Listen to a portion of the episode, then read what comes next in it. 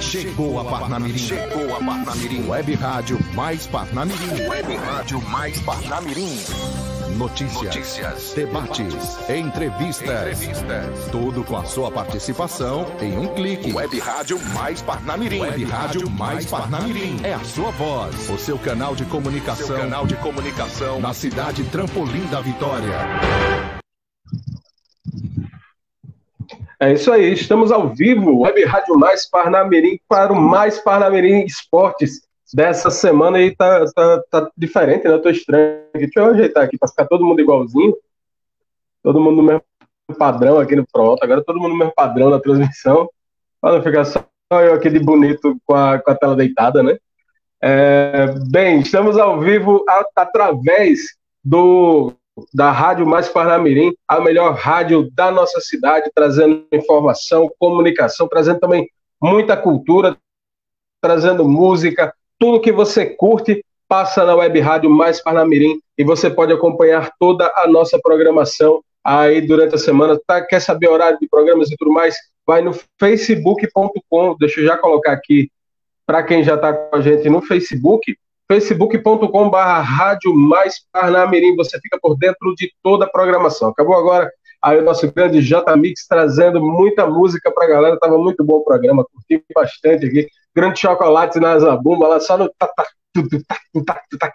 É, meu amigo, aqui o coco é seco, é mais Parnamirim, viu? Então, já trazendo aqui o nosso time, hoje deixa eu botar todo mundo grandão aqui na tela, para ficar. Porque PS não é muito bonito, não, mas tá aí para Jefferson hoje deu uma, uma ajeitada no topete também, o topetão aí todo, todo estiloso. E a gente vai falar muito hoje aqui sobre futebol, mas PS, surpresa para você, viu? A gente vai trazer também os carros da Fórmula 1 do, da temporada 2021, os carros que já foram Sim. apresentados e as equipes também que já foram apresentadas. A gente vai trazer aqui o nosso PS, é o nosso especialista em velocidade, e vai comentar com a gente. Mas trazendo já o bom dia da galera, Vamos começar com o, o grande Jefferson Bezerra, que está aqui no meio. Jefferson, bom dia. Preparado para mais um programa aqui, mais um Mais Parnamirim Esportes? Bom dia, Tiago. Bom dia, Paulo Sérgio, a todos os amigos aqui que estão ligados, né, conectados, ouvindo aqui o nosso programa.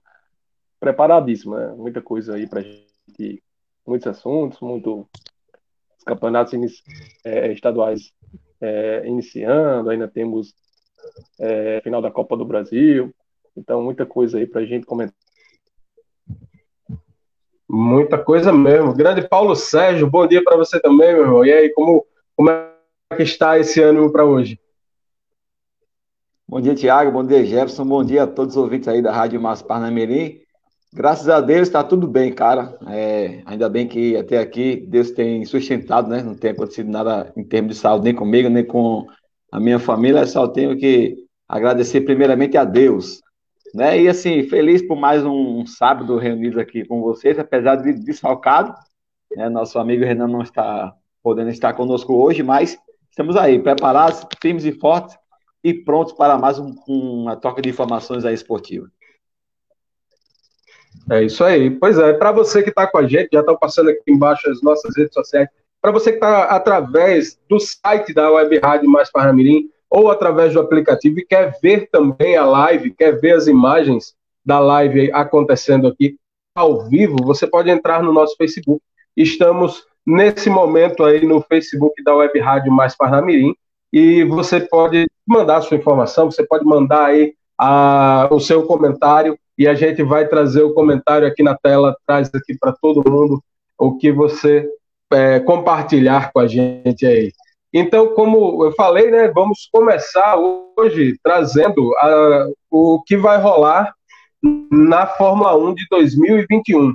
E a gente vai começar mostrando os carros, os carros e as equipes. Está aqui, já estou compartilhando, compartilhando a tela com a galera. O primeiro carro que aparece para a gente é o carro da AlphaTauri, que também é uma marca de roupas e que foi apresentado como se estivesse em um desfile. Colocaram ele na passarela, o carro da AlphaTauri, é, e fizeram a apresentação. Ele terá uma dupla jovem em 2021. O Tsunoda tem 20 anos e o Gasly acaba de completar 25. que é que você diz para a gente aí dessa, dessa equipe da Alpha Tauri, grande PS? A Tauri, que é Alpha Tauri, que é uma equipe que é equipe B da Red Bull. É, é assim, é uma equipe que ano passado conseguiu é, obter bons resultados, né? Conseguiu um pódio ainda com o Pierre Gasly, por isso que mantiveram ele. E assim, a presença aí do Tsunoda, né, que é o japonês, que é na segunda vaga aí, é mais a questão daquele fator piloto pagante, né? Aquele que paga consegue se, se manter em uma equipe da Fórmula 1. E assim, em termos de talento aí, vamos é... colocar o, o Gasly é o Desculpa. talento aí dessa equipe aí, Thiago. Isso. A AlphaTauri aqui no ano passado era Toro Rosso, não? Ano retrasado. Até no ano passado Isso, ainda era, já então. era, no caso, a AlphaTauri, é, é, exatamente. E... AlphaTauri. O Gasly aqui em um treino fazendo o teste do carro na pista de Imola, na Itália. Isso. Aí a gente passa para o carro da Alfa Romeo. Ele não traz mudanças muitas mudanças em relação ao, ao ano passado, mas esse ano aposta Exato. no motor da Ferrari. É, ele foi apresentado para a temporada no evento lá na Polônia e tem um grená, um vermelho bem, bem forte, bem escuro, e o branco lembra bem aí a, a camisa do Mecão, né? O Grande América. Tomara é, que, que dê sorte aí para a equipe da Alfa Romeo. Temos a equipe da Alfa Romeo tem Kimi Raikkonen, o Giovinazzi e o piloto de testes é o Kubica, no novo carro aí da Alfa Romeo. Exatamente, é assim, sem muita novidade, né? Assim, o que pode se esperar é um pouco de evolução do motor Ferrari, né? Que houve uma proibição aí em alguns componentes que tinha, tanto no motor da equipe principal, né? Como essa equipe aí é, da Alfa Romeo, que é uma equipe que tem motores fornecidos pela Ferrari. E creio que para esse ano não haverá restrição para o motor Ferrari tudo indica que possa ter uma evolução nesse carro em termos de motor. Mas em termos de aerodinâmica, com, é, continua sendo a mesma coisa, manteve os mesmos pilotos. É uma equipe que vai brigar ali pelo fundo do grid, Thiago, sem muitas novidades. Passando para a próxima aqui, o Red Bull, o carro da principal, né, da, da, da, da escuderia principal da Red Bull, é, ele chama RB16B e vem com as cores tradicionais, né? Não mudou muita coisa também na questão de design, vem com aquele touro vermelho da Red Bull estampado é. aí pelo menos em dois lugares diferentes, a marca muito é. bem trabalhada em vários, várias áreas do carro e ele ah, e mantiveram também os pilotos, né? Exatamente. Mantiveram Olha, assim, o Verstappen não, ele, e o Pérez. Mudou, isso. O Pérez foi contratado da última temporada para essa, né? Que até, até então sim, o sim, Alex sim, Albon. Tá? E assim, é, esse carro aí, Thiago, ele é uma evolução do carro do ano passado, tá? Se você for pegar em números aí das últimas três corridas da Red Bull ano passado, foi uma equipe que evoluiu bastante, estava brigando ali junto com a, com a Mercedes, e eles preferiram não criar um novo carro e sim evoluir o carro que já estava é, em evolução, digamos assim. Né? Esse ano promete que será uma equipe que vai brigar frente a frente com a Mercedes. Se não conseguir, infelizmente, será mais uma vez a Mercedes vai ser cogitada como a favorita. Chegando agora com a própria Mercedes, falou nela, ela já aparece aqui para a gente. Deixa eu ter que sair do modo de tela cheia aqui, porque ele está querendo colocar a propaganda na frente do carro e não adianta muito, não, né? Eu perdi agora é o. A, a, a Mercedes, né, que pra... teve aquele entrave de contrato com o Hamilton, né? Tipo, de renovação, não. Renovação, o Hamilton queria uma renovação de prazo maior, porém a equipe não quis aderir a uma renovação de contrato maior, mas prometeu algumas cláusulas aí por trás do contrato para que futuramente Hamilton possa atuar nos bastidores da equipe Mercedes, né, como um, um, um agente ali que pode ajudar no desenvolvimento do carro em si. E assim, é, tudo conspira que futuramente essa Mercedes possa ter pilotos jovens, tá, como, o George Russell, mas nada é, garante que o Bottas e o Hamilton continuem mais nessa equipe depois desse ano, para 2020, 2022. Uma evolução também do carro do ano passado, mudou algumas coisas da pintura aí, porém, eles não quiseram, tá, Tiago, destacar as mudanças no carro, até porque a gente sabe que Fórmula 1 é investigação. E quando você coloca destacado todos o, o, os caracteres do carro vem em evolução, as equipes tendem a copiar para não ficar para trás na temporada. Então eles esconderam o jogo e no caso aí mudaram apenas a cor da pintura que será a pintura oficial para essa temporada de 2021. Ficou, ficou bonito esse contraste com esse azul, uh, esse azul clarinho com o preto fosco. Ficou muito, Exatamente. muito bonito, muito bem trabalhado. O Lewis Hamilton, você falou bem da equipe. O, agora o detalhe é que os dois estão com contrato só de um ano desse, dessa vez, né? Tanto o Hamilton quanto o Bottas. É, o Bottas ele sempre fez o contrato só de um ano, mas o Hamilton, Hamilton esse ano ficou com o contrato de um ano apenas. A Renault passou a se chamar Alpine e com a identidade visual completamente nova, lançou também aí o seu carro com o, aquele um, um azul muito, muito, brilhoso, muito bonito, é, muito forte também, né? E que vai chamar bastante atenção no grid. Um azul cintilante prateado, né? Alguns chamam de azul, azul cintilante Isso, cintilante. É, alguns chamam de é, tão, o... tão... Pode dizer, Tiago. Não, era, é, que cintilante era o termo que eu estava procurando. Você, você encaixou bem. ah, tá. Sim. Alguns já colocam esse carro aí como o carro mais bonito para a temporada em 2021, tá, Tiago? Há uma cor bem chamativa, com uma bandeira, digamos assim, em destaque ali no, na tampa do, do motor, na traseira do carro, tá? Um carro muito bonito, né? E muitos. É, é, o lançamento foi feito via live, tá, Tiago? Mas é, segundo alguns que presenciaram o teste aí da equipe Alpine, realmente é, o carro é lindo. Presencialmente também é muito bonito, tá? E assim, terá pilotos que já são experientes, tá? Que podem chegar aí para surpreender nessa equipe aí e vão chegar brigando realmente. Alonso e Esteban Ocon, a, Isso, dupla de pilotos, né?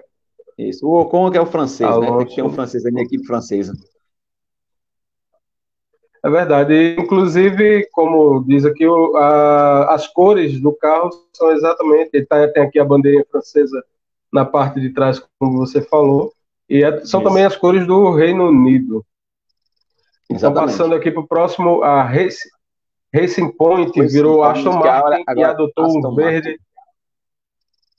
É isso mesmo, olha. Adotou um verde é... com. Que uma, só uma tirinha rosa, né? É. Muitos também estão considerando esse, esse, como um carro muito bem projetado, muito bonito. E olha, pasmem, tá? Mais uma vez copiou o carro da Mercedes. é, todo. Assim, tanto o, o, motor como o design em si é aerodinâmico, tá? E assim, vem, vem forte, né? Apesar de ter o Lance Stroll aí em evolução, muitos criticam, dizendo que ele não é esse piloto todo, tá aí porque o pai é o dono da equipe e bilionário, mas é um piloto que vem em ascensão, tá, Tega? Apesar das críticas, vem em ascensão e conta com o experiente Vettel, né? Um piloto aí já campeão, que muitos cobram do Vettel um bom desempenho, talvez ele possa conseguir nesse ano em uma equipe mais forte, no caso, a Aston Martin. Grande Sebastian Vettel. E passamos agora para a Haas, que tem aí. É, eu acho que é o carro, é, é, o carro que, se fosse no futebol, seria uma chuteira preta, né? O carro mais básico, a pintura mais básica, é, é, o, o, carro que Mas... são os pilotos que vão entrar de chuteira preta no, no campeonato aí. A, a, adotou as cores de um dos patrocinadores. Dos patrocinadores, Exato. na verdade, não de Sem muita evolução, sem muito patrocínio, o que deixa aí as pessoas meio encucadas, né? Tipo suspeitas é o seguinte, que quem bota o dinheiro aí na equipe é quem consegue a pintura desse carro, né? Um carro que não tem muito patrocínio, não tem muito investimento. E assim, o que está sendo cogitado, tá, Tiago? Essa pintura aí da bandeira russa, tanto no aerofólio aí, tá? A asa dianteira, no caso, e como na tampa traseira do motor. Porque bem sabemos que a Rússia ela foi banida, tá? Dos esportes, proibido de divulgar sua bandeira por questão de antidoping. E assim também a Fórmula 1, por ser um, um órgão esportivo também, né, também tem a ver com antidoping, porque tem atletas aí.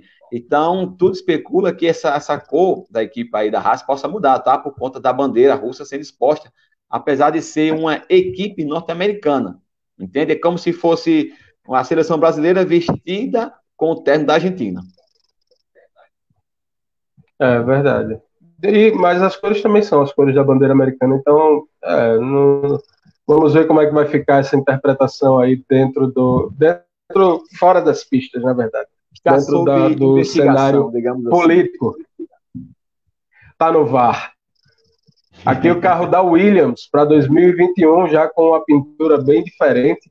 A Williams é. foi vendida para investidores norte-americanos em 2020 e vem buscando a sua recuperação. Vem com cores manteve, bem tradicionais, com azul e branco. E que... Manteve os meus pilotos, né? Jorge pode, Russell pode e o Latifi. E assim, o carro começou até bem, tá? A pintura aí ficou bonita lá, ali no, no bico, aí ficou. foi para o nariz. Quando chegou ali na tampa traseira, acabaram com a pintura do carro. Tá? Fizeram a misturada ali que, sinceramente, da minha parte, eu não gostei, né? Mas lembra muito, tá, Tiago? É, essa frente do carro aí, digamos, um a carro moderno. aí tá na tela. É, pelo amor de Deus. Estragaram o carro. E assim, essa pintura inicial aí do bico até a parte onde o piloto senta ali, né, no cockpit, assim, ficou muito idêntico como se fosse o carro evoluído em, é, de 94, aquele carro que a gente não sofreu um acidente. Lembra muito aquele carro, tá? E assim, ficou bonito da frente, né, mas da tampa para trás, não muito. Assim, a novidade é motor Mercedes, tá? Na Williams, teve aí uma parceria, já que prestou o George Russell, tem que ter uma parceria com a Mercedes para conseguir futuramente o George Russell, com certeza, né? Essa é uma parceria que a gente já sabe qual o intuito da Mercedes em fornecer é, motores para a Williams, né? São interesses futuros.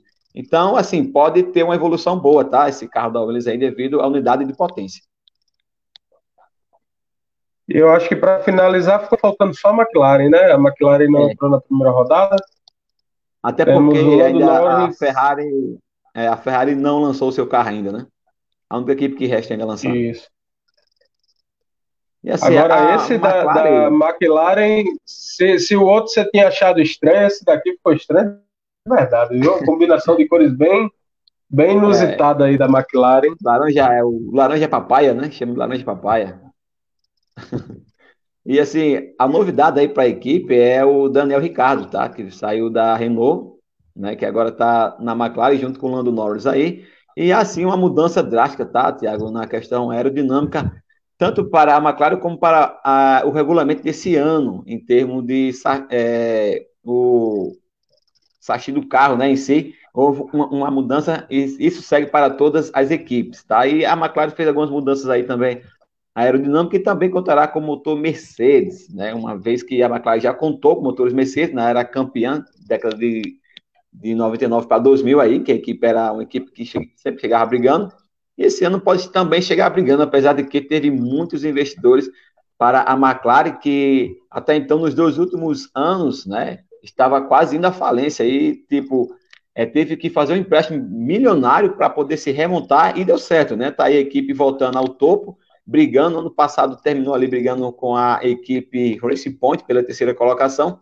E assim, vimos uma grande evolução tá, da equipe McLaren e tudo cogita que ainda continue evoluindo para esse ano. Tá bom, Tiago? Isso aí, vamos, e assim a gente finaliza essa primeira etapa falando da Fórmula 1, de como vai ser essa temporada de 2021, que promete bastante, né? Promete muito, a gente ainda tem muita indefinição, mas é, pro, grandes indefinições para serem dirimidas fora, de, fora das pistas, mas quando começar, vai pegar fogo de verdade. Agora, antes de, de trazer aqui, de passar para o futebol, quero lembrar você que você pode também instalar no seu celular o aplicativo da Web Rádio Mais Parnamirim. Com ele, você pode acessar a qualquer momento a programação da Rádio Mais Parnamirim. Você pode conectar, por exemplo, o celular no Bluetooth do carro para ficar ouvindo enquanto está dirigindo, está viajando, está indo para o trabalho, está indo para qualquer lugar, você conecta no Bluetooth, vai ouvindo a programação da Web Rádio Mais Parnamirim e pode bloquear o celular. Não, não tem aquele probleminha de bloqueou o celular, cai o programa. Não, não cai não. Continua rolando. Então, se você está fazendo outras coisas e tudo mais e, e não tem como acompanhar a live, você pode instalar no seu celular o aplicativo da Web Rádio Mais Parnamirim e acompanhar toda a programação. Também pode acompanhar através do site da, da Rádio Mais Parnamirim, e através, é claro, dos aplicativos. Lembrando que o nosso programa, o Mais Parnamirim Esportes, agora fica disponível também no Spotify.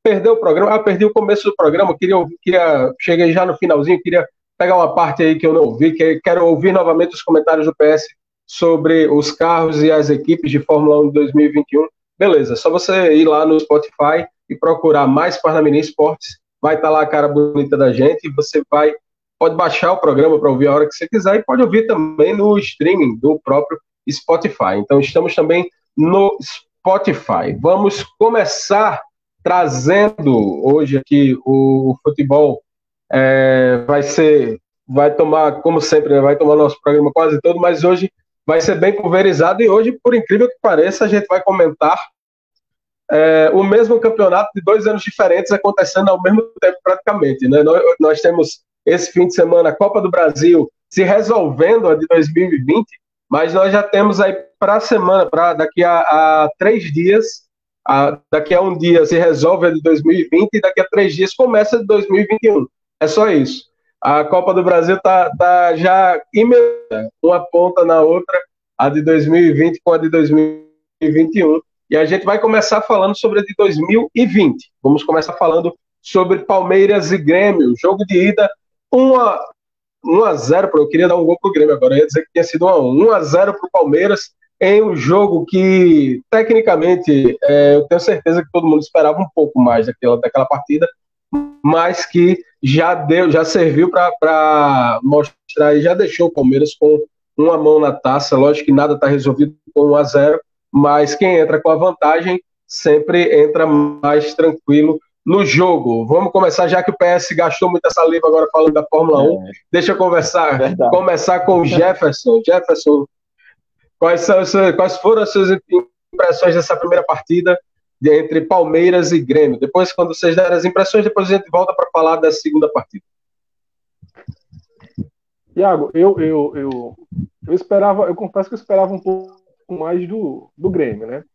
o Palmeiras vinha ainda naquela, naquela sequência final de, de Campeonato Brasileiro, um jogo a cada dois dias, mas eu confesso que eu, eu esperava mais do Grêmio. O Grêmio praticamente teve mais, mais tempo de preparação, é, até por jogar, por jogar em casa. Mas o Palmeiras é, demonstrou ser, ser superior, né? Foi um foi melhor tecnicamente falando. O Palmeiras criou mais chances de, de gols, aquele, aquela bola com o Luiz Adriano, e, geralmente, dificilmente, o, artilheiro pega aquilo, né? E teve aquele lance também, né, aquela jogada, aquela caneta lá de, de, de Rafael Veiga e veio para o Rony, mas é, o Rony é aquilo, né? O Rony a cada 50 gols perdidos ele, ele consegue fazer um. Mas, é, é, no geral, eu acho que o Palmeiras, o Palmeiras foi melhor, o Palmeiras tem mais time, só que o Palmeiras é, tem um detalhe, né? O Palmeiras é, é, é, ele é muito forte quando ele começa vencendo uma partida, né? Se a gente analisar os jogos do Palmeiras, dificilmente ele perdeu, né? Acho que tem poucas derrotas nessa temporada de 2020, mas quando ele começa, ele começa perdendo a partida, dificilmente ele consegue reverter o placar. Foi assim contra o River Plate, né? Foi assim contra o próprio Tigres no, no Mundial. Então o Palmeiras tem essa, essa dificuldade. Já é, é, é, é embolando a segunda pergunta, Thiago, já falando do, do, do, segundo jogo, eu acho que vai ser um jogo difícil. Eu acho que vai depender muito da postura dos times nos primeiros 20 minutos. É, o Grêmio não está morto, é um time cumprido, é um time ali que, quando você menos espera, acha um, né, naquele, naquele famoso chuveirinho talvez hoje seja a única jogada do Grêmio, infelizmente, porque você tem um meio de forte, né? Você tem dois jogadores que sabem sair com a bola, que é o caso do, do, do, do Michael e o, do, e o, e o Matinho, né? O outro volante lá. Você tem o Jean Pierre, mas só que o Jean Pierre, é, me parece que, que ele. É, é, essa é uma impressão minha. Não que ele seja mau jogador, que ele seja péssimo jogador. Ele é bom jogador, mas me parece às vezes ele, ele pensa que é um Rivaldo, ele, ele, ele imagina que ele é um que ele é, é, é Giovanni, sabe? Parece que ele tá, ele tá correndo com dois de açúcar nas costas, é, parece que ele fica dormindo ali. E o Grêmio não consegue criar. Né? Aí opta pela, pelas, suas, pelas suas jogadas tradicionais, é, os laterais, meterem aquela bola na área para tentar achar o Diego Souza, para tentar achar o, o Pinares, né, que entrou no segundo tempo. Só que o Palmeiras como eu já falei, tem mais time, mas é aquela coisa, é um, um time que, que ainda assim, fez uma grande partida contra o Plate, só que de lá para cá, né, caiu muito o rendimento da, da equipe. Né? O time não conseguiu mais fazer um grande jogo. Fez um bom jogo contra o, contra o Grêmio na primeira partida, mas acho, continuo achando que o Palmeiras ele é favorito, mas não tem nada ganho. Não tem nada ganho. Eu acho que os primeiros 20 minutos, né, a postura que, que os dois times adotarem nos primeiros 20 minutos vai terminando. Eu acho que se o Grêmio conseguir achar um gol e de repente no início do jogo, vai fazer com que o Palmeiras né, saia mais para o jogo e, e, vai testar praticamente o Palmeiras. Né? Como eu já falei, o Palmeiras tem essa dificuldade de, quando ele está saindo perdendo no, no, no, placar, ele não, dificilmente ele consegue repetir, né? Dificilmente ele consegue até empatar o jogo, até por se tratar de uma final. Mas eu acho que o Palmeiras ainda é mais favorito. Tem time, né? Vai jogar em casa, conhece mais o seu estádio, conhece a grama, a grama sintética e vamos ver aí no que, no que vai dar. É, o PS chorou, o PS chorou muito aí no, na abertura do programa. Olha quem chegou agora aqui, nosso grande Renan Nunes. Bom dia, Renan. Bom dia, grande Tiago. Estão me ouvindo bem? Sim, estamos sim, estamos sim. Bom dia, Jefferson, Paulo Sérgio, Tiago. Muito bom estar aqui com vocês. Tinha que participar, né? Estou aqui hoje para falar o futebol. Já vi aí que Palmeiras e Grêmio aí foi um dos assuntos, né? E vou só trazer um pouquinho do que eu vi desse jogo. O Palmeiras dominou completamente. A minha... O Grêmio não, não trouxe tanto risco para o Palmeiras, né? Foi aquele risco mais tranquilo que deu para superar, que prendeu aí o coração do torcedor palmeirense aí, do Gênesis do Paulo, mas o Palmeiras está tá de parabéns, porque o, o, título da Copa do Brasil é importante para o Palmeiras para determinar a melhor campanha dele é, no Brasil, vamos dizer assim, para determinar ele sendo o melhor time do Brasil nesse, desse, nessa temporada. Porque se o Palmeiras perde esse jogo para o Grêmio, fica aquele equilíbrio. É, Campeonato Brasileiro Flamengo, Libertadores Palmeiras e Copa do Brasil Grêmio né? Então vai ficar aquele negócio dividido. Para mim, a Libertadores é o mais importante dentre eles, né? Mas se o Palmeiras ganha a Copa do Brasil, ele mostra a superioridade que ele teve nesse ano e bem merecido, né? Então, é, o Palmeiras jogou bem melhor, o time estava bem mais concentrado. Felizmente, o Luan vai fazendo um, uma série sucessiva de erros aí, mas é um jogador muito bom, mas que, é, como a gente sempre fala em off, o Palmeiras, o Palmeiras tem jogadores, é, principalmente na zaga, para poder suprir essa necessidade. Né? Então, não vai ser uma, uma perca tão grande. Pelo contrário, muitos palmeirenses preferem que o, o Luan seja reserva. Né? Então, vai ser muito bom o jogo da volta. E o Luan, a gente está vendo aí exatamente o lance onde ele foi expulso né, nessa partida. É, para o comentário do PS, para o PS falar do, do, desse jogo, eu vou trazer aqui a, o comentário da Edileuza. Às vezes, Edileuza Pereira botou no Facebook, às vezes o Palmeiras perde tantos gols e quando o adversário tem a chance, vai lá e faz.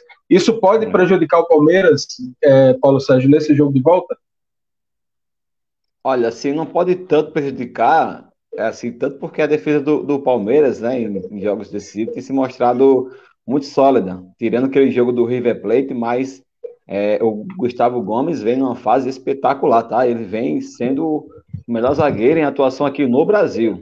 Assim, eu costumo dizer isso, né? Que ele é um cara ali que, se fosse um centroavante, ia ser o melhor jogador do, do Palmeiras em si, né?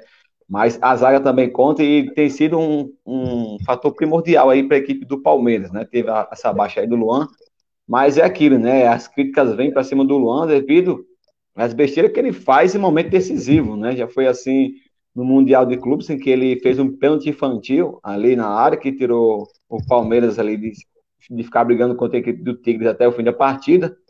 Né? E também agora na Copa do Brasil, né, em que ele foi expulso ali, logo no início, acho que, se eu não me engano, foi nos 10, 15 minutos do segundo tempo, que ele deu uma cotovelada ali no Diego Souza. Até então tinha tomado só cartão amarelo, tá? Até o árbitro ir lá e o assistente indicar que foi uma, um, uma jogada desleal, digamos assim.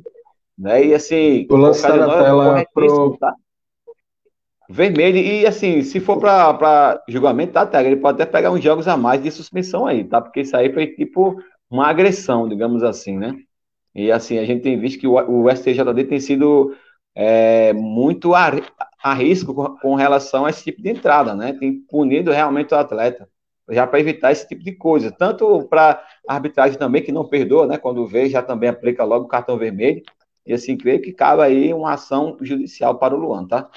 E assim, falando do jogo esse do Palmeiras, né? Nessa primeira partida aí, o Palmeiras, enquanto estava completo, estava dominando o Grêmio em si. Ou seja, o Grêmio estava na roda ali do Palmeiras, não sei o tipo de jogo. O Palmeiras arquitetou bem a forma de marcação da equipe do Grêmio, que não pode criar muita coisa, né? Nem com o Alisson, nem com o Michael, nem até mesmo com o Diego Souza ali como o pivô, como foi assim contra o São Paulo, né?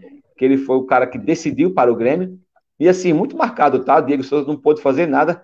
Tinha até vezes que ele tinha que vir buscar a bola atrás, porque a frente não estava chegando a bola, tá? E Alisson meio apagado, o Michael também não criou muito, veio, conseguiu um, dois chutes no segundo tempo apenas, e foi só.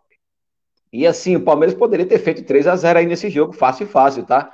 Se o Rony não perde aquele gol depois de uma jogadaça do Rafael Veiga, né, que ele botou nas pernas lá do defensor do, do Grêmio e cruzou na medida para ele, só que ele bateu muito embaixo da bola. E é, o outro lance foi o do Luiz Adriano, né, que foi é, assinalado impedimento, mas se ele faz o gol e, e fosse é, checado pelo VAR, ia ser validado, né? Porque estava em condição boa. Então, assim, perdeu mais uma chance de fazer mais um gol. Então, o Palmeiras em si poderia ter feito 3 a 0 até mesmo com a expulsão do Luan, não teria sofrido gol. E, assim, teria levado uma grande vantagem para o jogo da volta.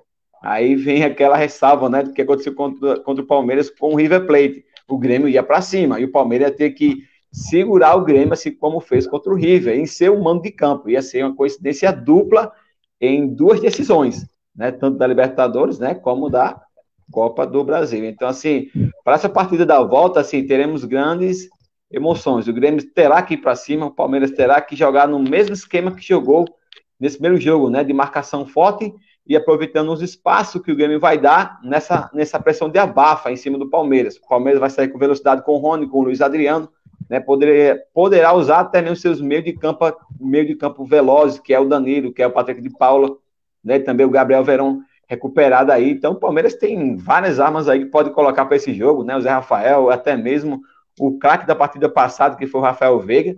Então, assim, como o Jefferson já citou, né, eu também vou concordar aí que o Palmeiras é favorito para levar esse título, viu, Tiago? Paulo. Bom, já. Só. Oi. Tiago. Perdão, só, só, só um detalhe. O Palmeiras, o Palmeiras é, jogou contra o Grêmio no, no, no Brasileiro, né? A, a, última partida. Já foi um exemplo é, disso aí, que, desse jogo que, que Paulo Sérgio falou contra o River, né? O Palmeiras, primeiro tempo, né, perdeu gols. Acho que três, quatro gols, né? Sim, eu lembro esse jogo. É, é, eu vi é, muito é, gols. Contei mais de seis. E no segundo tempo. É, e segundo tempo um jogo totalmente inverso, né? O Grêmio sufocou Isso. o Palmeiras, conseguiu achar o gol no final, no final da partida com o Diego Souza. Só mais algum, alguns detalhes aí. Eu, eu, eu, acho que eu acho que o Zé Rafael, particularmente, ele não me agrada tanto como segundo volante. Eu acho que ele, ele caiu muito o rendimento.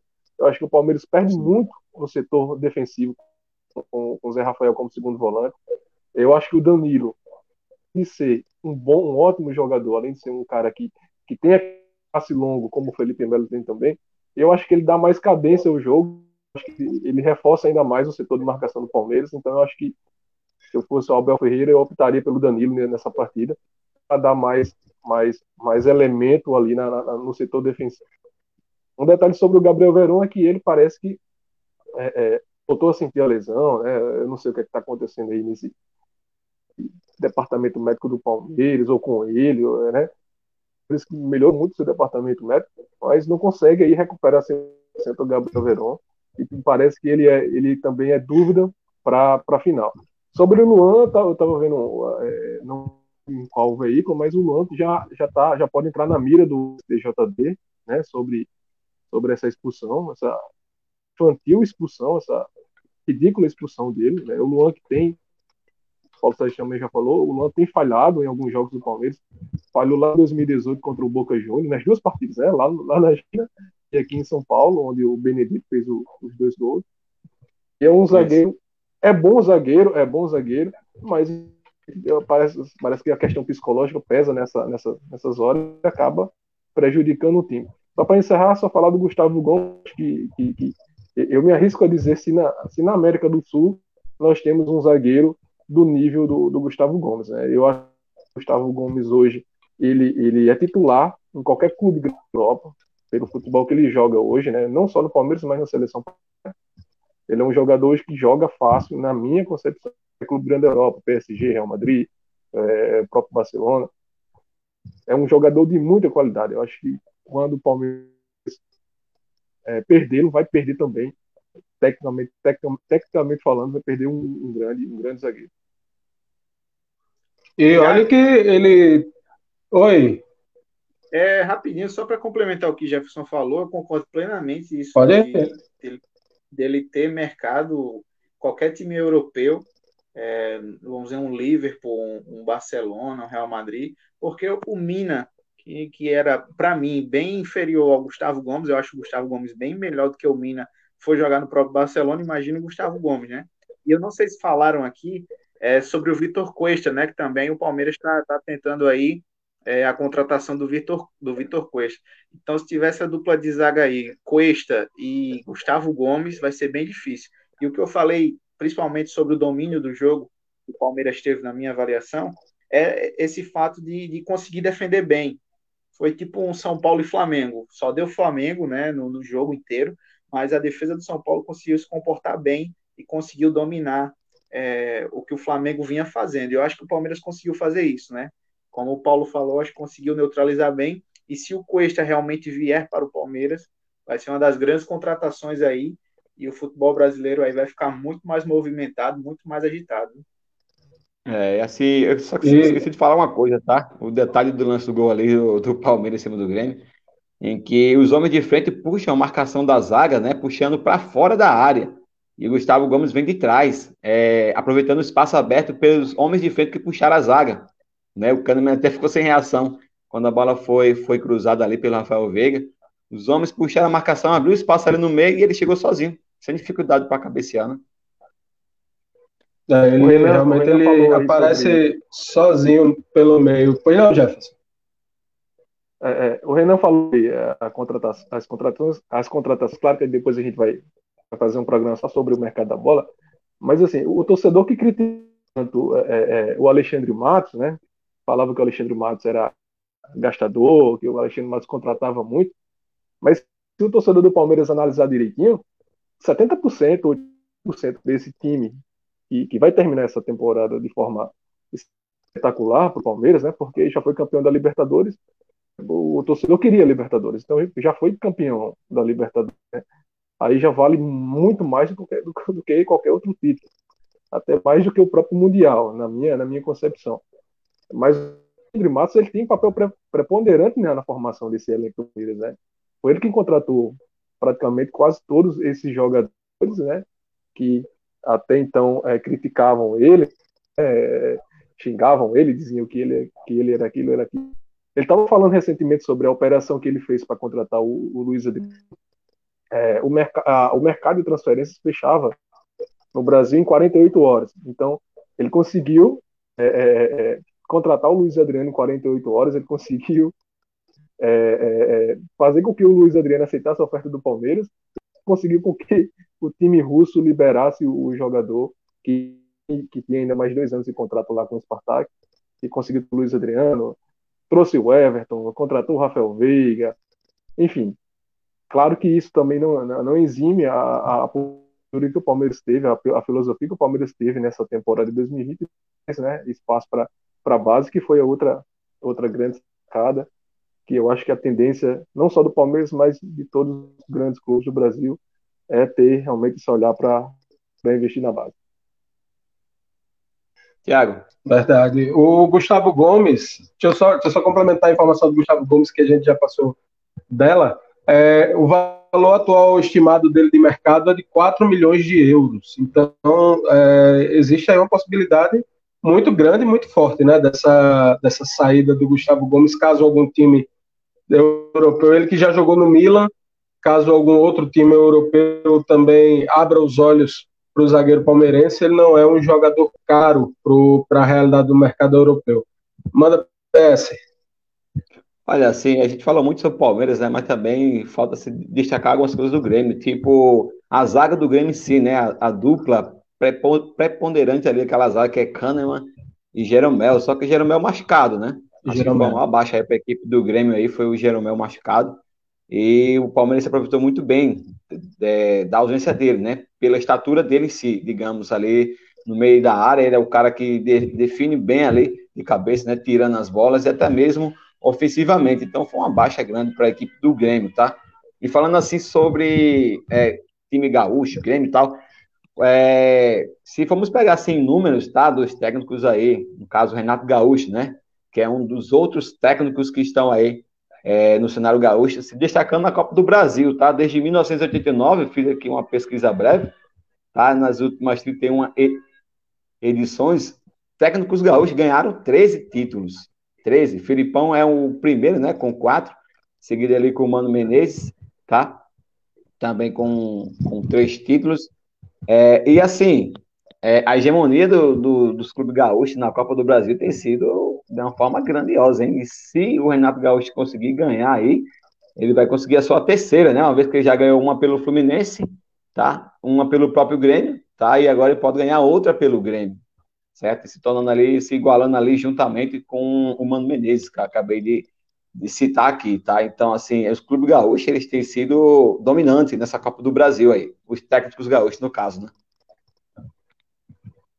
Isso, verdade. E o, o técnico do Palmeiras também é, foi um dos focos essa semana, mas por outro motivo a gente vai discutir mais à frente também essa questão.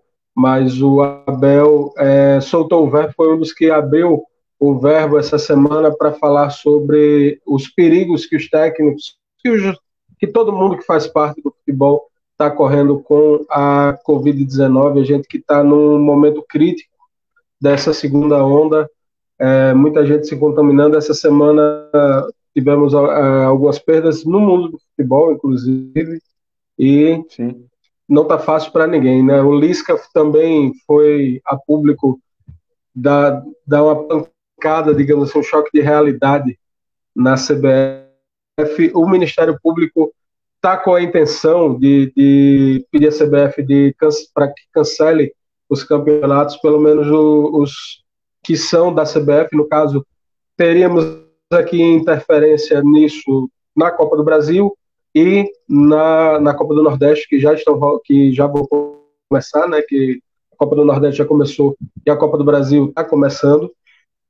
E isso seria o é, ia atrapalhar logicamente o calendário, mas seria o mais prudente para se pensar nesse momento. O que o Lisca falou é bem realidade, né? Quando você pega um, um clube que, que vai ter que sair do sul do Brasil para o norte para fazer uma partida só, isso tem que ser pensado de uma forma mais crítica. Você vai sair, vai fazer esse translado, essa viagem toda só para fazer um jogo. Por que esse jogo não pode ser mais para frente? Por que, que não se pode regionalizar esses confrontos iniciais da, da Copa do, do Brasil para que não haja esse tipo de confronto, mas ainda assim, até agora, até o momento, não houve um posicionamento da CBF, por enquanto tudo continua da mesma forma. É, deixa eu só dar uma, uma olhadazinha aqui rapidinha, eu acho que deu uma, uma queda na nossa live, mas já estamos de volta, viu? Você que está estava através da live veio para os aplicativos que veio para os aplicativos por conta da, da queda que aconteceu, você pode é, você pode voltar que nós já estamos novamente no Facebook da Rádio Mais Parnamirim. O grande Renan Nunes ele falou que caiu a internet, mas que já já ele está de volta aqui com a gente, trazendo agora já os confrontos da primeira fase da Copa do Brasil 2021. A gente falou da Copa do Brasil 2020, que termina amanhã, e a Copa do Brasil 2021 já vai iniciar. É, no primeiro, primeiro dia de confronto vai ser o dia 9 de março, terça-feira, vai ter Águia Negra do Mato Grosso do Sul contra o Vitória da Bahia, É, o jogo vai ser lá no Mato Grosso do Sul. Campinense e Bahia. Já um, um jogo pesado nível Nordeste aí com Campinense e Bahia. É, vocês acham aí desses dois confrontos do dia 9 de março, lógico, algum dos mandantes, porque o, a Copa do Brasil ela tem uma mecânica que na primeira e na, na primeira fase especificamente favorece os visitantes por conta do ranking da CBF. Então, na prática, na técnica, os times visitantes, o Vitória e o Bahia, são os favoritos no papel. Mas vocês acreditam que tem alguma chance dos mandantes vencerem alguma dessas duas partidas? Do dia 9 de março, Águia Negra contra o Vitória e Campinense contra o Bahia? Muito pouco, hein? É, dificilmente essas equipes aí conseguiram bater de frente, né? Até porque se você for pegar ali a estrutura das equipes, né? Tamanho, a força, a tradição, o peso da camisa e o elenco em si também, né? Se você for pegar e comparar, você verá que é uma diferença bem considerável. Então, assim, se for colocar ali em pauta pelo futebol, a gente coloca as equipes mais tradicionais como favoritas, Thiago. Jefferson, concorda com o raciocínio do PS? Também, Tiago, né? É, primeira fase é, prevalece, como você falou, o ranking, né? Claro, apesar de ser jogo único, a equipe visitante joga, joga pelo empate, mas você pega, por exemplo, aí esse, esse, esse confronto do Vitória, né? não tem muito, né? O, é, é, é difícil até para a gente também opinar, mas realmente prevalece, é uma, é uma diferença muito absurda. Então vamos, eu vou passando pelos, pelos dias. Se tiver algum confronto que vocês queiram é, falar, a gente vai falar logicamente dos confrontos do ABC e do América e dos confrontos que, é, que eles podem pegar nas fases, na segunda fase já. É, se tiver algum que vocês queiram parar para comentar, podem ficar à vontade. No, na, no dia 10, na quarta-feira, Madureira do Rio e Paysandu 4 de julho e confiança. Esse confronto define quem vai é, enfrentar o vencedor do confronto, que tem o América, que é Real Brasília e América. Esse confronto vai ser lá em, lá em Goiás, né, na cidade de Lusiânia. O Real Brasília é um time que era o time do Corpo de Bombeiros da cidade e que foi mudando, foi modificando, foi evoluindo. Hoje é o Real, o Real Brasília. O Rio Branco do Acre vai enfrentar o Sampaio Correia. Cianorte do Paraná e Paraná também do Paraná. Esse é um dos confrontos que ficou não só regional, mas ficou local. Juazeirense da Bahia Esporte de Pernambuco. O Motoclube do Maranhão enfrentando o Botafogo. O time do, do Motoclube pega um Botafogo numa fase que não está muito boa tem chance dessa equipe do Motoclube passar pelo Botafogo? Agora aí é onde o fator diferença de estrutura, de elenco, de investimento não pesa. Né? Uma vez que o Botafogo vem em crise, né? E já se desfez de uma boa parte do seu elenco e está se reformulando, tá, Tiago? E assim, a gente já tem visto no cenário Sim. nacional né, do futebol em que as crises realmente interferem bastante no resultado das equipes, né? Assim com o Vasco, assim com o Botafogo né, tendo que se refazer para essa temporada de 2021. E assim, pode sofrer para passar. Assim, pode até passar, mas vai sofrer bastante. Digamos, pode até ser na bacia das almas. Verdade. Jefferson. Eu também acho, Tiago, também acho que concordo com o Paulo. Eu acho, acho que também qualquer visitante, acho que qualquer clube é, é, é visitante, claro, a gente citou o Vitória, mas, mas, por exemplo, o Corinthians vai jogar contra o Salgueiro lá, né?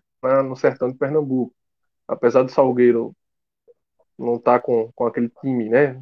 ultimamente não tem sido aquele time sido azarão do futebol nordestino, mas eu acho que ele vai encontrar dificuldades, assim como o Botafogo também vai encontrar muitas dificuldades aí contra o Motoclube. O próprio América, o América do Natal, vai jogar lá contra o Real Brasília. Vai ter dificuldade sim. Vai, vai ser um, um confronto realmente bem difícil nessa questão do, do Botafogo. E o detalhe é que quem sair desse confronto enfrenta o vencedor do confronto do ABC. Então podemos ter já na segunda fase um ABC e Botafogo ou ABC e Motoclube. A gente chega já no confronto do ABC. É, Ipiranga e Santa Cruz de Pernambuco, vai já na quinta-feira. Uberlândia e Luverdense. São Raimundo e Cruzeiro, Cruzeiro que não só terminou o ano mal, mas começou pior ainda no Campeonato Mineiro, não está indo bem. Gama e Ponte Preta, Boa Vista do Rio e Goiás fecham os jogos da quinta-feira. Na semana seguinte, na terça-feira, Murici e Juventude, Sergipe, Cuiabá, Esportivo do Rio Grande do Sul e Remo, Mirassol de São Paulo, campeão da Série D, e Red Bull Bragantino. Mais um confronto pesado, mais um confronto interessante. Passando para quarta-feira, dia 17, isso mesmo. Juventude do Maranhão, Juventude Samas e Operário, Picos do Piauí, Atlético do Acre, Goianésia e CRB, Porto Velho e Ferroviário, Nova Mutum e Tombense, Atlético da Bahia e Vila Nova, o Retrô e o Brusque, esse jogo que ainda não tem o local definido por conta das restrições lá em Pernambuco, Galvez e Atlético Goianiense, Caxias e Fortaleza, aí chegamos. Rio Branco e o Rio Branco de Vila Nova, no Espírito Santo, e o ABC jogando lá na Venda Nova do Imigrante, no Espírito Santo. Opa, é Rio Branco de Venda Nova, então, não é de Vila Nova, né? Venda Nova. É, o, essa equipe também não tem muita tradição, entrou porque o campeonato é, teve muitas dificuldades, o campeonato lá do Espírito Santo, o Capixaba, o Capixaba? Isso. O Campeonato Capixaba teve muitas, muitas dificuldades esse ano e a equipe do Rio Branco de Venda Nova conseguiu essa vaga. Muito provavelmente o ABC vai passar com tranquilidade, mas é aquela história: duas equipes que não se conhecem vão se enfrentar e o Rio Branco é o franco atirador, já que o ABC sai com a vantagem do empate. O que é que vocês veem dessa partida aí, dessas possibilidades? Deixa eu começar pelo Jefferson, saudade. Perdão, Tiago, qual, qual o adversário do ABC? Eu só esqueci o adversário do ABC.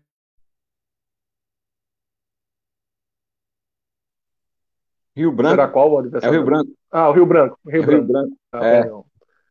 Ah, eu, acho, eu acho um jogo difícil, Tiago. É um jogo difícil é, início, de, início de temporada. O ABC me, me, me, surpreendeu contra o Ceará, né? Contra, no, no, e foi realizado pela Copa do Nordeste.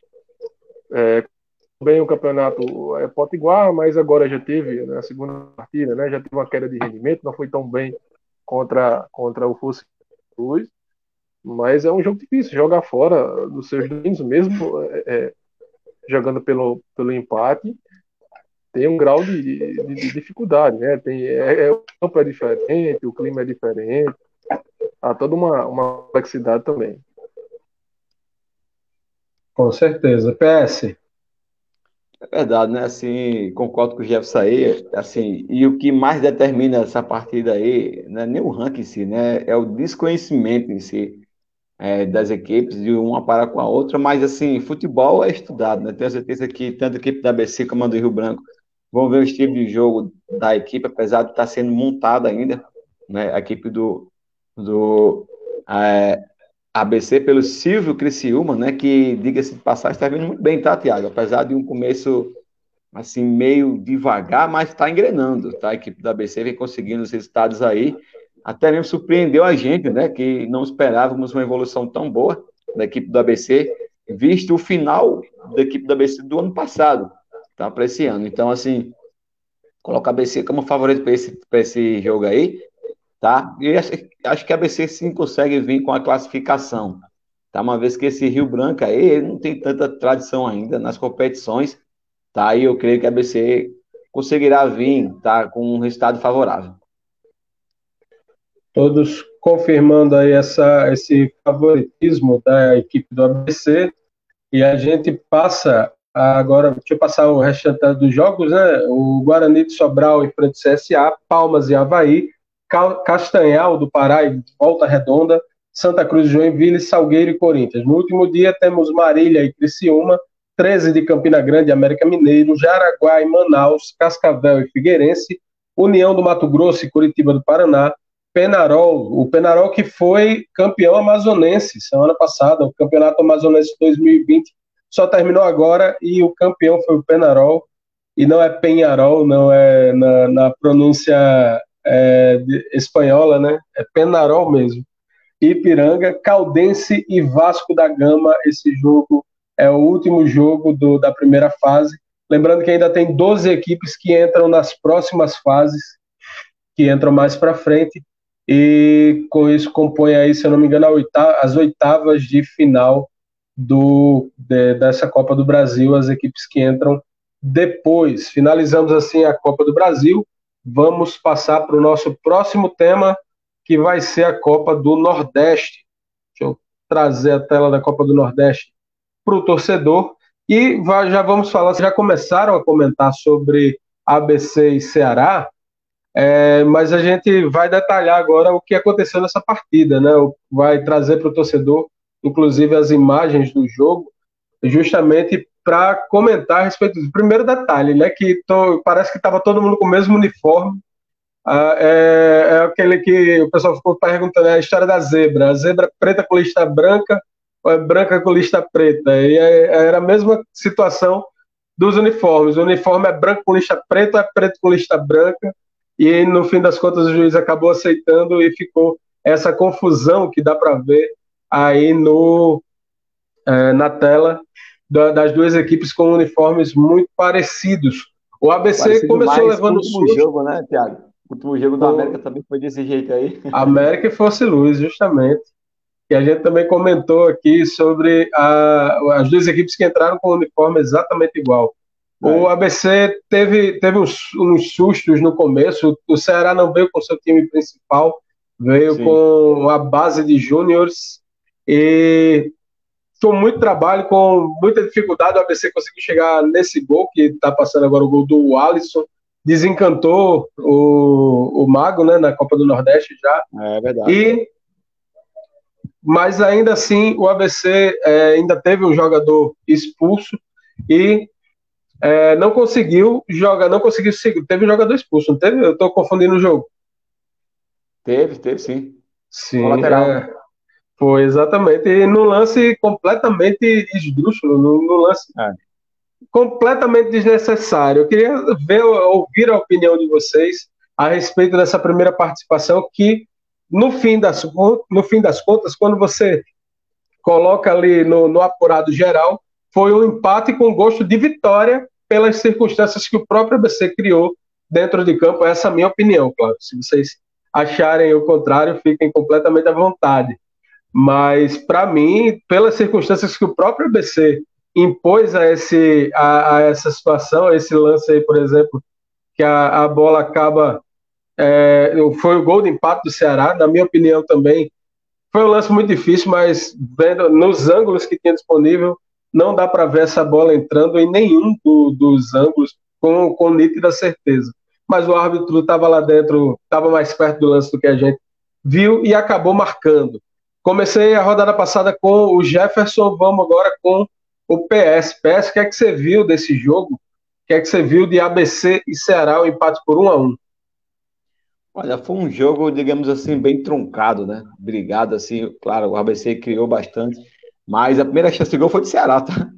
É, a bola bateu nas duas traves, né? É, e quase ele faz ali o gol, né? E assim, mas o, o ABC conseguiu, né, entrar ali na partida, perdeu as suas chances ali que criou, apesar de ter feito o gol, mas assim, poderia ter esperado mais do ABC para essa partida, né? Porque a gente sabia que assim, não sabemos, mas foi uma surpresa, tipo a equipe do Ceará viu uma equipe alternativa, uma vez que os principais atletas estavam de férias, né? Então a equipe aí veio mesclada. Acho que desse time aí, apenas o cara titular aí que poderia estar brigando por uma vaga no time principal do, do, do Ceará foi o Viseu né? O, o restante do elenco aí já estava tudo de férias. Então o ABC não soube aproveitar isso, né? Eu diria essa vantagem, porque em termos de elenco, o ABC jogou de igual para igual né, com a equipe do Ceará, porque você pode pegar ali a equipe, bem dizer, júniores, né, contra a equipe principal. O ABC poderia ter ganho esse jogo aí. Então, eu, eu diria, perder uma chance de já sair na frente com três pontos nessa competição da Copa do Nordeste. A ABC teve chance e desperdiçou. Vamos lá, Jefferson. Eu também com o Paulo, é, Tiago. Eu acho que o ABC começou bem, apesar do, da primeira chance ter sido do Ceará. Né? O ABC poderia ter feito um pouquinho mais no, no, no, no primeiro tempo. É, o Alisson, é, apesar dessa inconstância dele, ele demonstra ainda pode ajudar é, o ABC na temporada. É um jogador é, que, que, que, é jogador para grandes jogos, né, para como esse contra o Ceará, para jogar outros jogos da Copa do Nordeste. Mas, assim, eu acho que dentro do, do, do contexto também concordo com você, Tiago. Acho que ficou de bom tamanho para o ABC, né? Enfrentou uma equipe é, de primeira divisão, uma equipe forte, que é o, é o Ceará. É uma equipe bem, bem estruturada do futebol brasileiro, né? Uma equipe bem planejada. E eu acho que foi, foi basicamente isso. O ABC, dependendo do seu, do seu planejamento para a temporada, é uma equipe que, que talvez o, o torcedor não, não possa é, é, esperar tanta, né? Tanto, tanto sucesso, né? Dentro da, das suas limitações, mas no geral eu acho que foi, foi de bom para a equipe do ABC. A gente vai passar também pelo campeonato estadual, mas o, o que aconteceu no meio de semana também no estadual reflete isso que vocês dois falaram dessa questão do desempenho especificamente da equipe do ABC. Aí a gente viu os melhores momentos, deixa eu trazer agora para o torcedor aqui a tabela do campeonato para a gente ver como ficou a Copa do Nordeste depois dos jogos da primeira rodada. Finalizada a primeira rodada, passar pelos placares.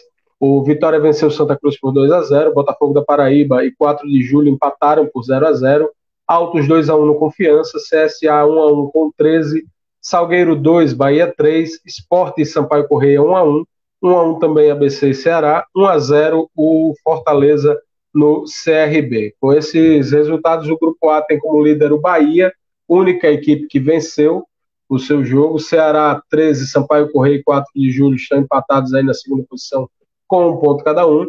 E na, na última posição, na lanterna, Confiança, CRB e Santa Cruz, os times que perderam.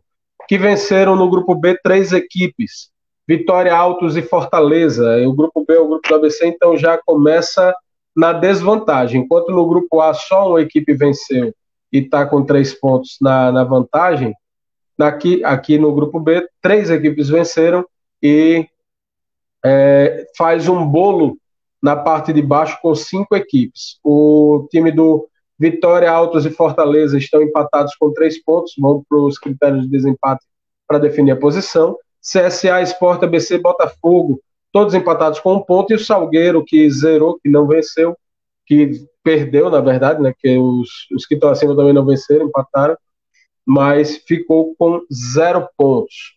Esse é o cenário da Copa do Nordeste nesse momento. Vamos para a segunda rodada, e já começa hoje. Ceará e Vitória, CRB e Esporte, Bahia e Botafogo, 13 e Altos do Piauí, Sampaio Correia e Fortaleza, 4 de julho e Salgueiro, e é, isso já amanhã, 4 de julho e Salgueiro, amanhã também Santa Cruz e ABC, Confiança e CSA. Santa Cruz e ABC. O Santa Cruz foi um dos times que perdeu na primeira rodada, está na última posição do grupo A, enfrenta o ABC, que empatou com a equipe do Ceará. O Santa Cruz tem aí o mando de campo, mas sem torcida isso não tem sido um, um, um problema muito grande para as equipes, principalmente porque o Arruda tem tradicionalmente um bom gramado, então vai ser um jogo de igual para igual nas questões fora de campo. Dentro de campo, considerando elenco e momento, quem, tem, quem é o favorito para sair com os três pontos dessa partida, Paulo Sérgio? Olha, favoritismo aí não entra em campo não, tá? Acho que eu vejo assim as duas equipes, é, duas equipes aí, tanto o ABC como o Santa Cruz, o mesmo panorama. Tá? Sua equipe já tem a sua tradição histórica, digamos, digamos assim, aqui no, no Nordeste, mas no panorama atual, às vezes a equipe se encontra na mesma situação. A gente pode pôr aí um jogo muito equilibrado, tá? Tanto para ABC como Santa Cruz. E assim, podemos esperar um jogo brigado. Acho que esse jogo aí tem mais com cara de empate. Tá? Eu não vejo assim uma equipe sendo mais favorita do que a outra. Eu vejo muito equilibrado. Tá? É uma equipe, digamos, que estão tentando se remontar. Né? O, o Santinha, que já saiu da Série D, foi para a Série C e para a Série B, até chegou à Série A, infelizmente não conseguiu manter esse ímpeto né, de, de crescente. Infelizmente chega um dia que a equipe chega no ápice, mas chega no ápice criando muita dívida. Aí, às vezes, para quitar todas essas dívidas, aí não tem como. Você vai ter que se desfazendo algumas coisas aí para quitar. Aí nisso vem a queda brusca da equipe, né? Foi o que aconteceu com o Santinho, né? Uma queda brusca, tá tentando se remontar aí novamente para voltar para o cenário de, assim, digamos, o cenário de séries mais acima, né? Que, que subiu de vez, mas também aconteceu foi de vez. Então tá tentando se remontar aí. E assim, o ABC tá na mesma, né? Tá lá no fundo do poço, Série D, um time tentando também se remontar. A equipe já chegou a jogar também a Série B do, do Campeonato Brasileiro, né? Infelizmente está tentando se remontar. Quem sabe não consegue nesse ano, né? Torcemos mais para a equipe do ABC, no caso, Potiguar.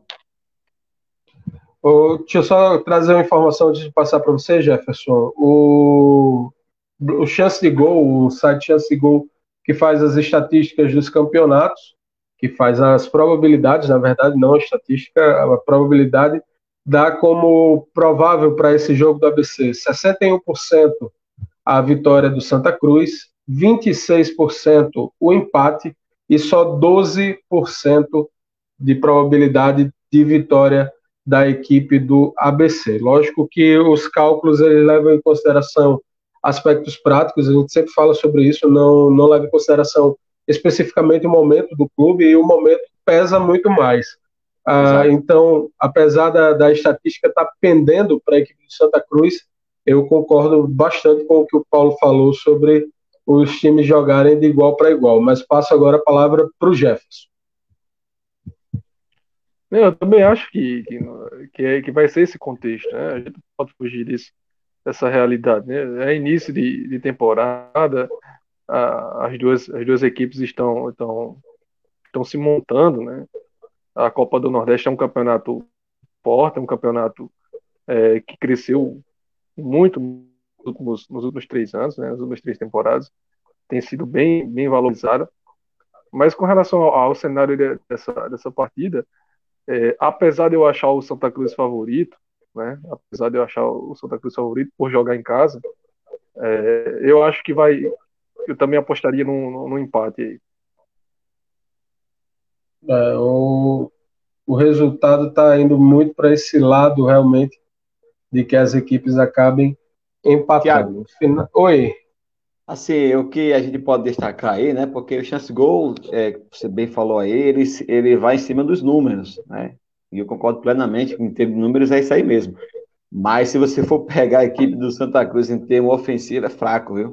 Muito fraco, uma equipe que cria pouco, uma equipe que não pode nem levar perigo assim para o ABC. E o ABC, por ser uma equipe mais rápida, né? Com dois estreantes aí que chegou na equipe, né? Que estão jogando bastante, tá? Junto com o Alisson ali, eu tenho certeza que o ABC se brincar, pode sair com a vitória, tá? Eu, eu boto empate, mas o ABC pode surpreender. Concordo, concordo. E, e tá tentando trabalhar para isso, né? Tá muito em cima.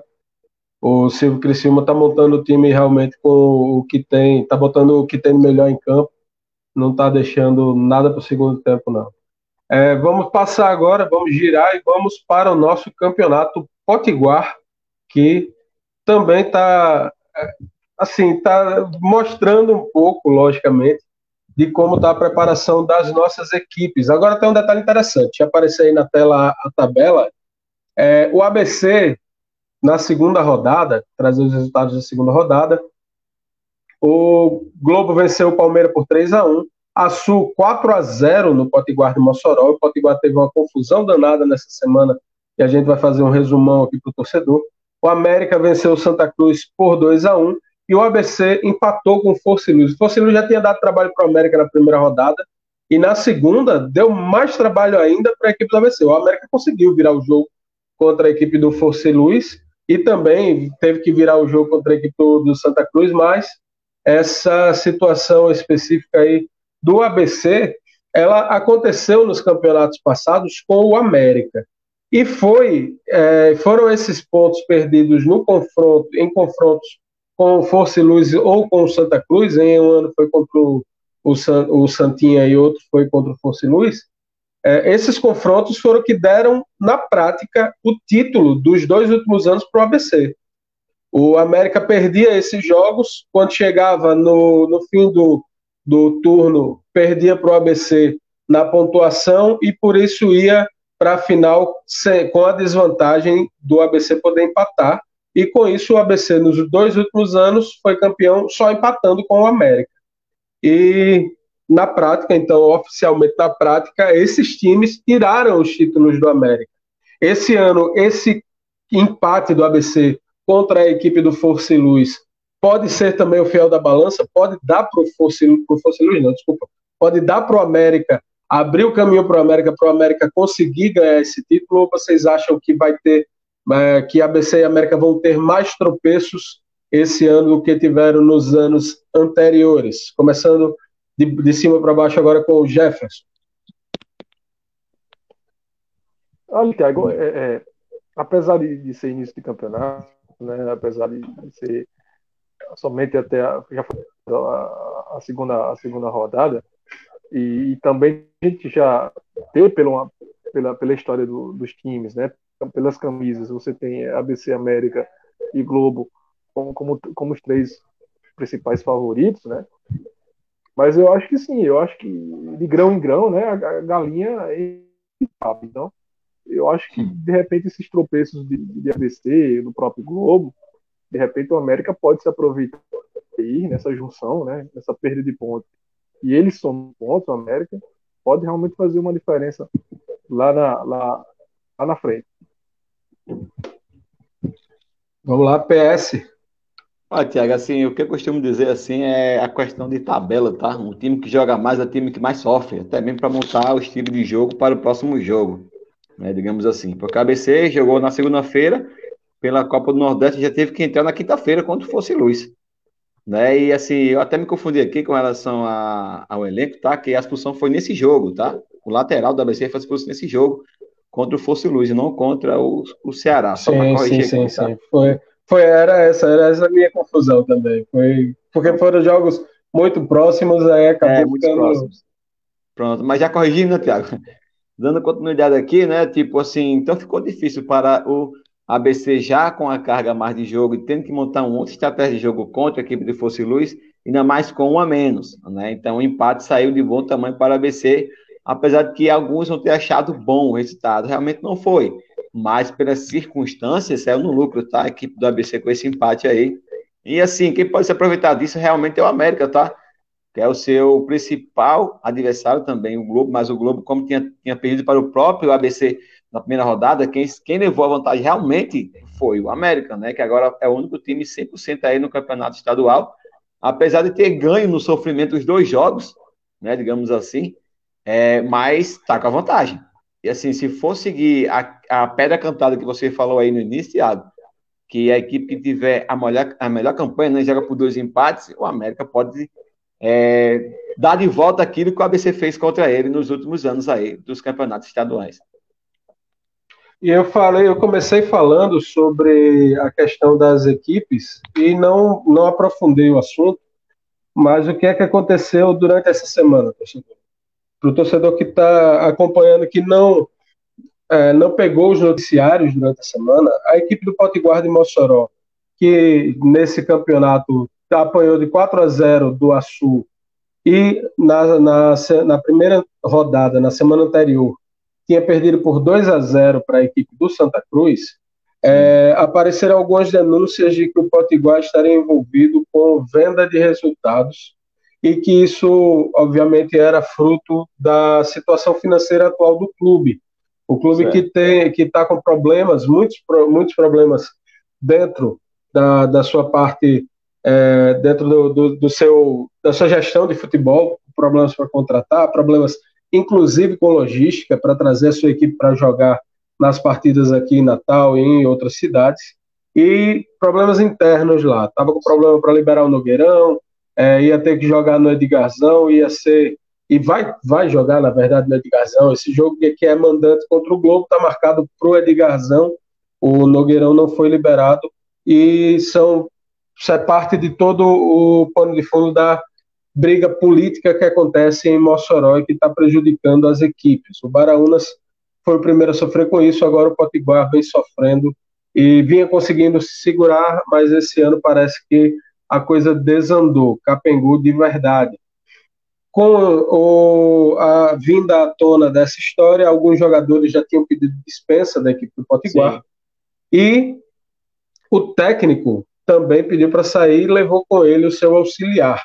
O Luciano Quadro já foi contratado, é o novo técnico da equipe do Potiguar de Moçassim, e antes do, da contratação do Luciano, o presidente e o vice-presidente também renunciaram. O Potiguar agora vai ter novas eleições para sua presidência nesse ano de 2021. Luciano Quadros foi contratado, ele já passou pelo Potiguar no começo do ano passado e ele tinha saído justamente porque ele estava descontente com a estrutura, com a falta de estrutura do Potiguar. Ele foi embora porque o Potiguar não tinha estrutura no ano passado, que o Potiguar tinha como, como metas aí uma boa, um bom posicionamento no campeonato estadual e ainda tinha para participar uma Série D. Imagina o que aguarda o Luciano Quadros nesse ano de 2021 no cenário atual. É, quem também passou por problemas e está ainda passando por problemas ali da, da mesma região é o Açu. A equipe do Açu informou essa semana que a prefeitura cortou 50 mil reais de um patrocínio de 130 mil que era destinado para a disputa do estadual. É, o corte foi justificado por conta do avanço da Covid da cidade e os recursos teriam que ser utilizados, teriam que ser destinados para isso. E além desse corte, a prefeitura comunicou que não tem mais como manter a, a concessão do ônibus para deslocamento da delegação. A nota do Açu diante desses cortes, é, diz que não está descartada a desistência do estadual. Então, vendo a situação do Potiguar e vendo a situação do Açu, a gente que já teve situações parecidas em anos anteriores, a gente tem um campeonato hoje, torcedor, com oito clubes, mas o campeonato estadual já teve dez. Já teve dez clubes. Em um ano, duas equipes desistiram por problemas graves financeiros o Potiguar de Corrais Novos e o São Gonçalo desistiram do campeonato e acabaram se afastando, se licenciando do, da federação. Com isso, não participam mais de nenhum campeonato, nem da, da segunda divisão, estão participando é, no, na história recente, depois que saíram da série da primeira divisão, da série A do campeonato estadual. Como vocês veem essa possibilidade de da gente terminar o campeonato que já é tido como campeonato fraco. A gente todo ano a gente bate nessa tecla e eu brinco sempre com isso. É a, a fala principal de todo comentarista quando a gente começa o ano é o estadual não é não é, é não é referência de força para nenhum outro campeonato. O estadual não pode nenhum campeonato pode ser medido pelo estadual porque o estadual é muito fraco. Nosso estadual era fraco com 10 equipes, nosso estadual é, fra é fraco com 8 como vai ficar o nosso estadual com seis times somente? Vamos, eu comecei na, na outra rodada, foi com o PS que eu comecei ou foi com o Jefferson? Jefferson. Então começo agora com você, Paulo Sérgio. Como é que você vê essa possibilidade da gente terminar 2021 somente com seis equipes no nosso campeonato estadual? É complicado, né, Tiago? Muito complicado falar sobre isso. Além das crises internas dos clubes, a gente vê também questões financeiras afetando diretamente, né, as equipes menores, digamos assim, do interior aqui do, do RN. E assim, uma delas foi o Potiguar e a outra pode ser o Açu. E assim, apesar do resultado, né, do Açu em cima do Potiguar, foi um jogo dois desesperados, digamos assim, e prevaleceu aquele que está menos desesperado, né? Até porque a gente sabe que o Potiguar teve aí a sua troca de técnico. É, quem assumiu, acho que foi o interino do Potiguar, né, que teve que pegar ali esse, essa batata quente. E assim, a equipe do assunto tem nada a ver, foi lá, fez o seu placar, mas para manter uma equipe de futebol, a gente sabe que é muito caro. Né? Manter um elenco ali de mais de 20 jogadores, salários em dia, manter comissão ali que trabalha para criar essa equipe em si, né? Tanto técnica como de física, né? nutricionista, Entende? Então é muito complicado, muito complicado mesmo. principalmente com esse cenário que a gente vive, né, pandêmico, em que tem afetado diretamente também as equipes de futebol, a começar pela ausência de torcida, né, e assim também até mesmo em alguns casos de estádios interditados, né, por conta de falta de estrutura né, sanitária para compor as partidas. E assim, as equipes de Porto Guaiaçu sofrendo bastante com isso, né, com relação a incentivo financeiro, né, você citou aí do caso o lance da, da prefeitura não poder ajudar a equipe do, do Açu na íntegra, digamos assim, e a equipe do Potiguar nesse mando e desmando de presidência, de técnicos, de elenco, né, tem sofrido, digamos, triplo do que o Açu está sofrendo. Isso é, se reflete em campo. Está aí o resultado 4 a 0 para o Açu, né? Em que o Potiguar está aí na beira do abismo, digamos assim, infelizmente, né? É triste, é triste a gente ver esse cenário do futebol potiguar. E assim, um, campeonato que gera fraco, né? Com 10, ficou mais fraco com 8, agora está fraquíssimo. A gente vai só aumentando, né? O superlativo relativo para cima, digamos assim, em termos da palavra, fraco, fraquíssimo e assim vai. Né, superlativo absoluto, está fraquíssimo agora o campeonato potiguar, né, e assim, infelizmente quem perde com isso, né, é o nível do futebol potiguar, né, tanto para a ABC como a América, como para o Globo, que são hoje as três maiores principais equipes aqui do RN, que quando chega ali para, né, digamos, a gente sempre fala sobre isso um, em uma competição que requer um nível a mais, né, do próprio elenco em si, em jogabilidade, né, uma Série D da vida, uma Copa do Brasil, uma Copa do Nordeste, fica muito a desejar por conta do campeonato estadual, que não ajuda né, na força da equipe em si, né, no nível de futebol. Isso é ruim para o nosso campeonato, está fraquíssimo. Essa é a palavra, Tiago. É verdade. Jefferson. Ah, Tiago, é, é, antes de, de, frisar sobre essa questão aqui, é, eu não sei se eu já comentei lá no, no nosso grupo, eu acho que a CBF erra muito em, em, em realizar os campeonatos estaduais nessa temporada. Né? Nós estamos ainda finalizando uma temporada dentro já de, de outra temporada. Né? A Copa do Brasil 2020 está encerrando amanhã, quando já, já tem se iniciado os campeonatos estaduais 2021. Eu acho que a CBF poderia se planejado melhor, claro, claro, né? Aqui quem está aqui é um mero, é um mero é, é, torcedor do futebol, do futebol. A gente sabe que envolve outras questões. Né? Existe o, o, a questão comercial, que é preponderante né? no, no futebol, patrocinadores, né? quem patrocina e quem coloca sua marca lá para visualizar as partidas.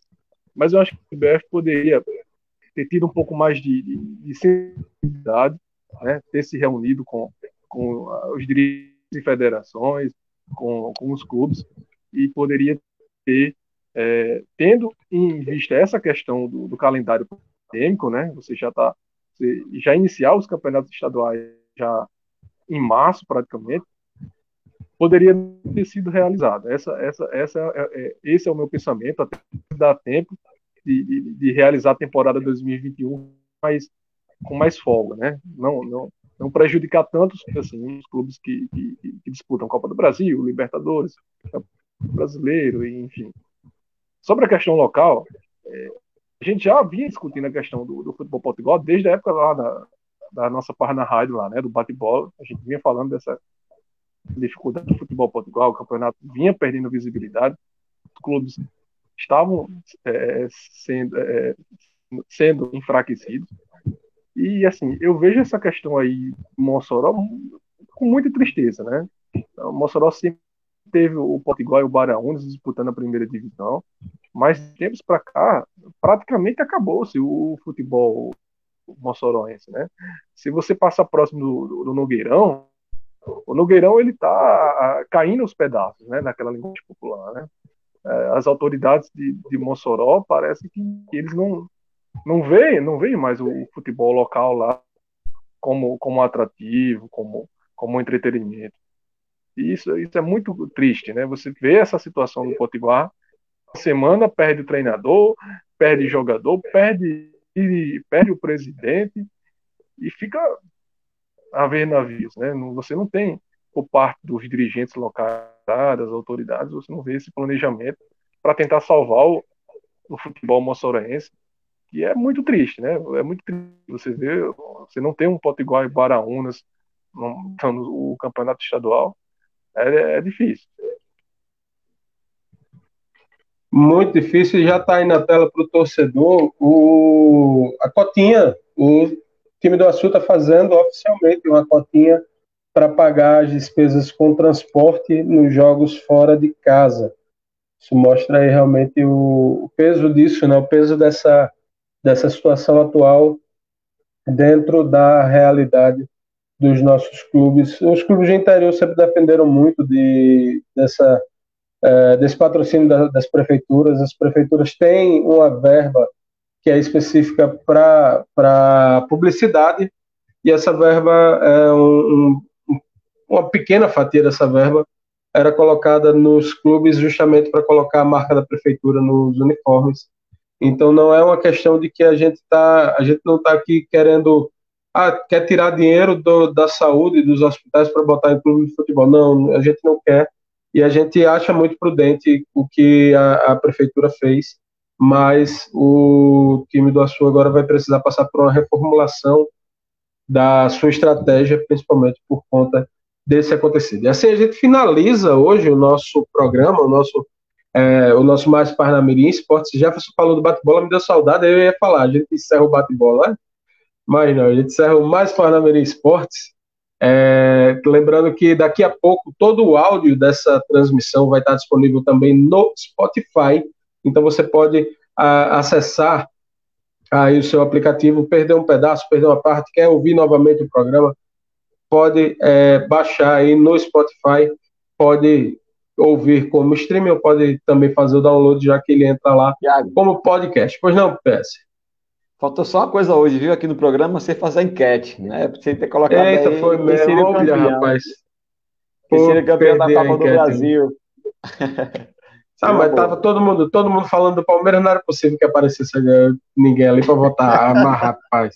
Você que, queria, só, é. queria só ver o, o pessoal aí batendo Palmeiras, né, rapaz? Olha só. quase isso, quase isso. é, pois, muito obrigado, Jefferson, muito obrigado, Paulo Sérgio. Sempre um prazer ter vocês aqui hoje. O Renan fez uma participação especial. O Renan foi hoje foi o nosso Jequiti, né? Jequiti foi embora. Então, boa tarde para vocês que, que estiveram conosco. Eu deixo o microfone aberto agora. Vamos começar pelo PS. Boa tarde, Paulo Sérgio. Boa tarde, Tiago. Boa tarde, Jefferson, meus ouvintes aí.